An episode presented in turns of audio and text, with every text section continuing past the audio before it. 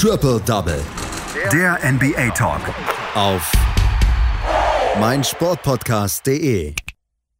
Los Angeles Lakers gegen die Miami Heat. So lautet das Finale der NBA Bubble. Die NBA Finals haben ihre Teilnehmer ermittelt. Es sind zwei Teams, die letztes Jahr nicht in den Playoffs standen. Zum ersten Mal in der NBA-Geschichte. Wie sie das geschafft haben, darüber spreche ich jetzt mit einem unserer Experten, mit Daniel Seiler. Hallo Daniel. Hallo Andreas. Daniel, wir, lass uns über das Spiel 6 der Boston Celtics gegen die Miami Heat sprechen. Boston hatte atmosphärische Störungen im Laufe dieser, dieser NBA-Bubble, haben immer wieder das Gefühl bekommen und man hat immer wieder das Gefühl bekommen, da stimmt es nicht so ganz, aber sie haben sich immer wieder zusammengerauft, haben gute Playoffs gespielt. Gegen die Miami Heat, die ja so ein bisschen das Kollektiv über alles gestellt haben während dieser Playoffs, hatten sie am Ende aber keine Chance, vor allen Dingen jetzt nicht in Spiel 6. 125 zu 113 heißt es für die Miami Heat, die sehr verdient in diese äh, NBA Finals einziehen. Ja, das muss man auf jeden Fall so sagen. Ähm, sowohl nach diesem Spiel als auch nach dieser Serie muss man einfach sagen, die die bessere Mannschaft, das bessere Kollektiv, wie du es genannt hast. Und das lässt sich äh, ganz eindeutig so sagen. Äh, die Boston Celtics haben es einfach nicht geschafft, ihr eigenes Spiel durchzuziehen, ihren eigenen Basketball zu spielen, die Verteidigung der Miami Heat irgendwie zu schlagen, weil es die Heat einfach immer wieder geschafft haben, in Phasen, wo die Celtics die Mann-zu-Mann-Defense gut angegriffen haben, eine Zone zu spielen und als die Celtics geschafft haben, eine Zone anzugreifen, wieder eine Mann-zu-Mann-Defense zu spielen. Und genau das war auch der Schlüssel jetzt gerade in Games, äh, in Game 6. Da hat äh, Coach Eric Spolstra wieder die genau richtigen Mittel gefunden. Ähm, klar, man, man hört es schon am Ergebnis, 125 zu 113, ein sehr ein sehr äh, scoring-reiches Spiel, ähm, viele Punkte auf beiden Seiten. Und das eben auch, weil es Eric Spoelstra nicht nur geschafft hat, ein gutes Defensivkonzept aufzubauen, sondern eben auch offensiv einfach Heat Basketball laufen zu lassen. Und das eben immer mit einem Handoff zwischen äh, Bam Adebayo und Duncan Robinson, um vielleicht dem wohl besten Shooter momentan in der Liga einen freien Dreier zu geben oder eben einfach immer ein Pick and Roll zwischen Goran Dragic und Bam Adebayo, Harrow und Bam Adebayo und genau davon hat dann äh, gerade am Ende Bam Adebayo unfassbar profitiert. Ähm, der Big Man mit einem Career High von 32 Punkten mit überragenden 11 von 15 aus dem Feld, dazu noch 14 Rebounds und 5 Assists. Also Bam Adebayo hat wirklich das Spiel für die Miami Heat gewonnen und letztendlich stehen deshalb, und ich kann es nur wieder sagen, die Miami Heat wieder sehr ähm, verdient in den NBA Finals, ja das erste Mal seit 2014 und das erste Mal ja seit dieser großen Big Three und ähm, das als Number 5 Seed ist schon sehr, sehr bewundernswert. Was mich halt fasziniert bei den Miami Heat ist, dass jedes Mal ein anderer rauskommt und hier für die Show sorgt. Jimmy Butler ist eigentlich als der Superstar eingekauft worden, aber spielt eher unauffällige Playoffs. Das heißt also, er ist nicht so richtig der ganz große Shooter, er ist nicht ganz so der, der Punktesammler, der die Triple Doubles auflegt, aber er ist ein unglaublich wichtiger Part. Goran Dragic äh, kann Spiele entscheiden. Tyler Harrow hatten wir in diesen Playoffs schon. Jetzt war es Bam Adebayo zum wiederholten Mal. Der hat ja auch schon mal mit einem unfassbaren Block ein Spiel entschieden. Wir haben Andrew Iguodala, der zum sechsten Mal hintereinander in den Playoff Finals steht, der eigentlich gar nicht so eine große Rolle spielte, aber letzte Nacht wieder ganz stark gespielt hat in 27 Minuten 15 Punkte. Das das finde ich so bewundernswert an den Miami Heat, dass sie das wirklich schaffen, Spiel für Spiel irgendjemanden anderen wirklich glänzen zu lassen. Ja, und vor allem hat einfach die Mannschaft diesen, diesen Basketball-IQ, einfach dann immer zu wissen, dieser Spieler wird jetzt eingesetzt. Ähm, Gerade jetzt der Tyler Hero in Spiel 4 war es, glaube ich, wo er diese 37-Punkte-Show auflegt, dass es einfach dann der Rest der Mannschaft schafft, äh, Tyler Hero so frei zu blocken, dass er immer wieder zum freien Dreier kommt, dass er immer wieder zu seinem Midrange-Jumper kommt und nicht eben dieses, was man eben gerade jetzt bei anderen Teams sieht, dieses, äh, wir geben jetzt unserem besten Spieler oder dem Spieler, der jetzt heiß ist, mal den Ball, der Rest steht und wir schauen, was passiert. Sondern du hast immer Bewegung im Spiel der Miami Heat, du hast immer eine, eine sehr kreative Offensive und somit baut sich das alles auf und am Ende gibt dann, kriegt dann halt erst der Spieler, der heiß ist, den Ball. Genau das gleiche war es eben auch jetzt in der gestrigen Nacht mit Bam Adebayo, der, der hat nicht angefangen, den Ball an der Mittellinie zu bekommen, hat zwei Dribblings genommen und ist hoch zum Dreier, wie man es oftmals bei Jason Tatum zum Beispiel gesehen hat, ähm, bei den Boston Celtics. Da haben wir gleich den Vergleich. Sondern die, die Heat haben sich den, den Ball zugespielt, haben immer die freien Männer gefunden. Am Ende gab es irgendwann ein Doppel, weil entweder Tyler Hero heiß laufen kann, Goran Dragic heiß laufen kann oder sogar Jimmy Butler heiß laufen kann und am Ende wussten sie, Bam Adebayo steht frei und der macht heute seine Korbleger, der macht heute seine Korbleger sogar mit Foul und das war eben das Geheimrezept der Miami Heat und das war eben auch das Geheimrezept über das, das gesamte Spiel. Also gerade am Anfang der Partie, beide Mannschaften kamen richtig schwer rein. Ähm, gerade Miami zwei von acht aus dem Feld, die Celtics eins von neun aus dem Feld. Was ist passiert? Bam Adebayo hat den Ball bekommen und hat sich gegen Daniel Theiss einfach Freiwürfe erarbeitet, der im Endeffekt dann auch ausgefault hat mit sechs Fouls bei nur sechs Punkten der deutschen Nationalspieler. Und das war eben das Geheimnis ähm, der Heat. Die Offensive lief richtig gut, viel Bewegung und letztendlich war es dann egal, dass die Celtics im gestrigen Spiel zum ersten Mal die Zone so richtig knacken konnten. War, gab es für die Boston Celtics in diesem Spiel 6 eine Chance, dieses Spiel zu gewinnen oder war es tatsächlich die Show von Bam Adebayo von den Miami Heat oder gab es zwischendurch mal Hoffnung für die Celtics-Fans? Es gab mehr als nur Hoffnung für die Celtics-Fans. Es gab nie diesen wirklich großen Vorsprung, äh, den die Heat hatten. Also wir können jetzt mal auf die Viertelstände schauen. 33 zu 27 nach Viertel 1 und da lief es offensiv bei Boston noch wirklich nicht gut. Im zweiten Viertel wurde es dann besser. Gerade Tatum und Marcus Smart sind ein bisschen aufgedreht. Ähm, allgemein muss man ja schauen, vier der fünf Starters haben über 20 Punkte gescored, also bis auf Daniel Theiss.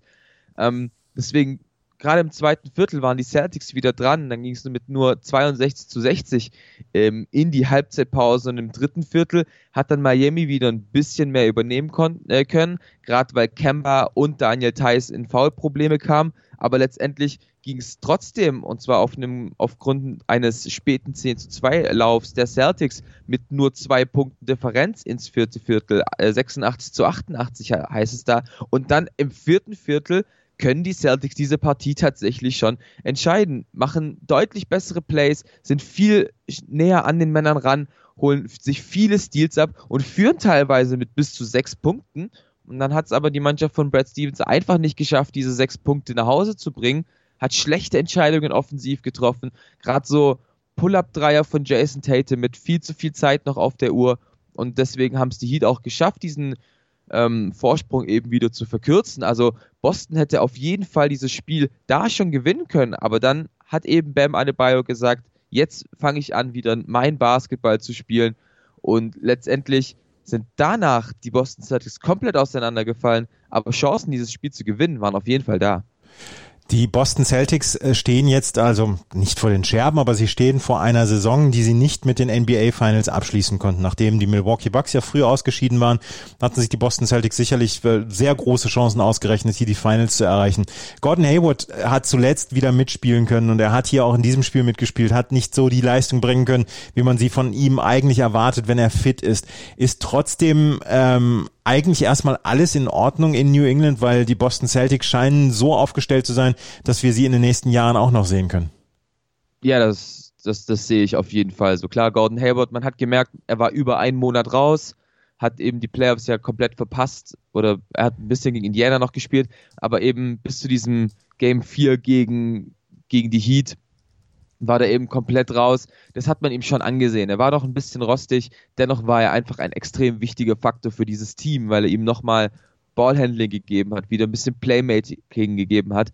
Letztendlich hm, können sich die Celtics aber trotzdem, ich glaube, auf die Schulter klopfen und sagen, wir haben eine gute Saison gespielt. Letztendlich ähm, glaube ich auch, dass es in Zukunft einfach es ist das Stichwort organisches Wachstum. Also gerade welchen Sprung Jason Tatum allein in dieser Saison schon gemacht hat, wenn er jetzt in der Offseason nochmal ein bisschen was draufpacken kann. Gleiches gilt für Jalen Brown.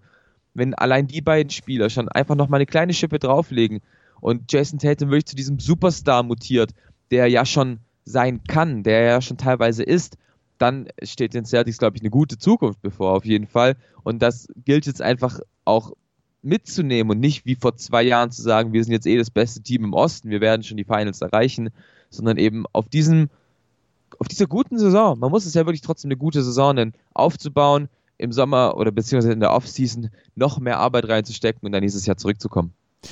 Die ähm, Boston Celtics sind also ausgeschieden, die Miami Heat stehen in den Finals und sie stehen in den Finals gegen die LA Lakers. Die LA Lakers haben es geschafft, ein 3 zu 1, eine 3 zu 1 Führung gegen die Denver Nuggets über die Runden zu bekommen. Das ist nicht jedem Team in dieser Saison gelungen.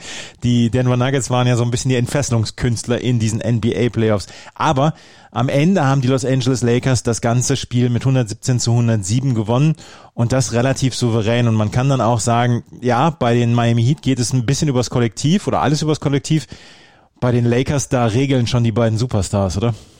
Ja, das muss man dann schon sagen. Also das Kollektiv bei den Heat ist deutlich stärker als das Kollektiv bei den Los Angeles Lakers. Die Lakers sind ganz klar top-heavy. Also über Anthony Davis und LeBron James, die beiden sind natürlich über jeden Zweifel erhaben und können dieses Team durch diese Serie tragen und haben dieses Team auch durch diese Serie gegen Denver getragen. Ähm, und ja, gerade im letzten Spiel, man, man hat es ja mitbekommen, Anthony Davis ging ein bisschen angeschlagen in dieses fünfte Spiel gegen die Nuggets, hat sich ja, ist ja umgeknickt in Game 4. Und deswegen hat halt ein gewisser King, ein gewisser LeBron James übernommen, steht am Ende bei 38 Punkten 16 Rebounds und 10 Assists, also ein Monster Triple-Double für LeBron James, der somit das zehnte Mal in seiner Karriere in den NBA Finals steht, zum ersten Mal für die Western Conference. Und es war, es war ein sehr zerfahrenes Spiel 5. Es, man hatte, wenn man den, den Boxscore ausblendet, hatte man das Gefühl, die Lakers haben das Ding schon lange nach Hause gefahren. Also gerade im zweiten Viertel gab es einen unglaublichen Run der den Nuggets einfach wehgetan hat. Die Nuggets kamen nicht in ihre Plays, dann hat sich noch Jamal Murray äh, verletzt und war angeschlagen. Nikola Jokic zwar mit guten 20 Punkten, aber auch mit Foul-Problemen. Das haben die Lakers da recht gut gemacht, dem serbischen Big Man, da die Fouls anzuhängen. Und deswegen sind die Lakers einfach immer ein bisschen weggerannt, aber irgendwann schaute man auf äh, den Boxscore und sah, es sind ja nur noch zwei Punkte Mitte des dritten Viertels, die die Lakers Vorsprung haben vor den Nuggets. Und genau das war wahrscheinlich auch das, was sich LeBron James gedacht hat. Da hat er wahrscheinlich auch das erste Mal aufs Ergebnis geguckt und hat, hat sich gedacht, okay, jetzt muss ich halt übernehmen. Und das hat er dann letztendlich auch gemacht. Wieder diese unbeschreiblichen Drives, die, die ihn auszeichnen. Dribbelt zwei, dreimal ähm, an der Birne, wartet auf den Switch, bis er den schlechte, schlechteren Verteidiger gegen sich hat. Oftmals war es Michael Potter Jr. oder Nikola Jokic. Und dann dieser Drive in, äh, zum Korb und da kann er selbst mit Kontakt abschließen. Letztendlich waren ja sogar seine Freiwürfe in diesem Spiel 5 wirklich gut. Äh, 7 von 8 Freiwürfen, was ja bei LeBron tatsächlich die große, ähm, die große Schwäche ist. Und deswegen hat er dieses Spiel einfach für die Lakers entschieden. Also gerade die letzten drei, vier Minuten hat er einfach die, wieder diesen Playoff Brown Gesichtsausdruck ähm, gehabt. Also kein, keine Mimik, keine Gestik. Er hat sich nicht mehr über kassierte Körbe aufgeregt. Er sagt einfach, er guckt einfach nur seine Mitspieler an, sagt, gib mir den Ball, ich mach. Er spaziert über die Mittellinie und kreiert einfach. Das war schon atemberaubend, was LeBron James da gezeigt hat. Dennoch muss man natürlich sagen, ähm, den höchsten Respekt an die Denver Nuggets, auch in diesem Spiel nochmal bis zum Ende gekämpft. Das, wie gesagt, trotz verletztem Jamal, äh, Jamal Murray, trotz Gary Harris, der einfach, der einfach komplett abgemeldet war, auch kaum Würfe genommen hat. Und Deswegen hat es einfach das Team aus der Mile High City nicht nochmal geschafft, ein 3-1 aufzuholen. Ähm, letztendlich waren es dann einfach die Lakers, weil neben LeBron James auch Anthony Davis, trotz angeschlagen, äh, auch wenn er angeschlagen war, funktioniert hat. 27, 5 und 3 stehen am Ende bei ihm auf dem Boxscore und da ist es dann auch einfach schwer für Denver, diese Partie zu gewinnen. Was ist mit äh, Jamal Murray? Weiß man das genau, was er hatte? Ich glaube, der ist umgeknickt. So. Er ist einfach nur umgeknickt. Also er hat auch das Spiel noch zu Ende gespielt. Es lief alles gut. Man hat nur gemerkt, gerade in so defensiven Possessions, wo du ja nicht entscheiden kannst, wie du dich bewegst, hat, ist, hat er äh, den rechten Fuß ein bisschen zurückgezogen. Aber alles halb so wild. Also da wird jetzt nichts irgendwie groß gewesen sein. Gut. Die Denver Nuggets aber ähnlich wie die Boston Celtics, sie sind gekommen, um zu bleiben, oder? Sie haben einen guten Core mit Nikola Jokic, mit Jamal Murray, vielleicht auch mit Jeremy Grant. Sie haben äh, einen Veteran mit Paul Millsap dahinter. Insgesamt scheint die Mannschaft ganz gut aufgestellt zu sein. Auch für die Zukunft tatsächlich, ja. Ähm, also auch da ist wieder organisches Wachstum, gerade bei Jamal Murray und Nikola Jokic der Fall.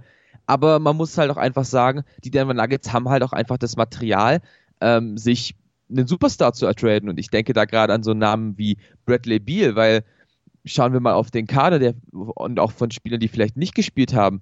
Da haben wir ja noch ähm, ein Will Barton, der überhaupt die, die Bubble ja gar nicht angetreten ist, der wäre zum Beispiel so ein, so ein Trade-Material. Tory Craig, der vielleicht bei sowas interessant ist. Monte Morris, also das sind auf jeden Fall Spieler, die in der zweiten, dritten Reihe stehen, die aber unglaubliches Potenzial haben und vielleicht kann da ja ähm, gegen den Superstar getradet werden. Letztendlich aber hat Denver, wie du sagst, jetzt schon einen sehr, sehr guten Kern zusammen. Und da denken wir natürlich auch an Michael Porter Jr., der seine erste äh, Saison gespielt hat, seine ersten Playoffs auch gespielt hat und trotzdem eine gute Rolle gespielt hat. Jetzt auch wieder in der vor, äh, vorletzten Nacht mit zehn Punkten von der Bank.